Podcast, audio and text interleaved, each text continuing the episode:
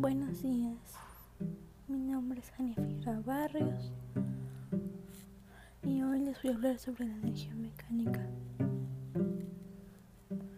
Los humanos han sabido aprovechar la energía mecánica desde tiempos muy tempranos y en muy diversas aplicaciones, comenzando por los inventos de los griegos con las poleas y en granjas o con las máquinas de guerra fenicias y romanas. La energía mecánica es la suma de la energía cinética y la energía potencial.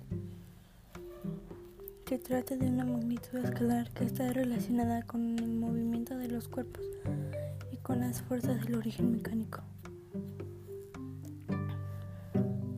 Como la fuerza gravitatoria y la del origen elástico, cuyo principal exponente es la ley de Hooke. Energía mecánica está asociada al movimiento de un cuerpo. Es la energía cinética que depende de su masa y velocidad. El principio de la energía de conservación se establece de la energía mecánica que se observa. La energía mecánica es utilizada para realizar trabajos o convertir en otro tipo de energía como por ejemplo la energía hidráulica. Su fórmula básica de cálculo es U, que es energía potencial más K, que significa energía cinética. La energía mecánica de un cuerpo se mantiene constante cuando todas las fuerzas que actúan sobre él son conservativas. Algunas afectaciones hacia el ambiente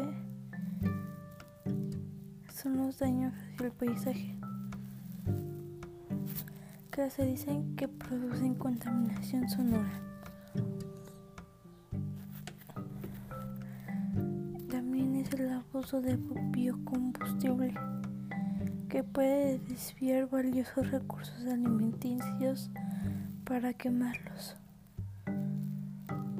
Si no existiera la energía mecánica, no hubieran tantas cosas como por ejemplo los carritos de alguna montaña rusa, molinos de viento, un péndulo, un trampolín, etc.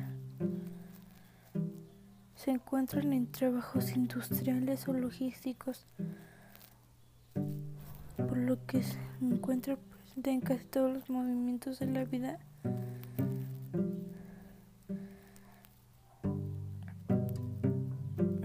Estos son algunos de los puntos importantes de la energía mecánica.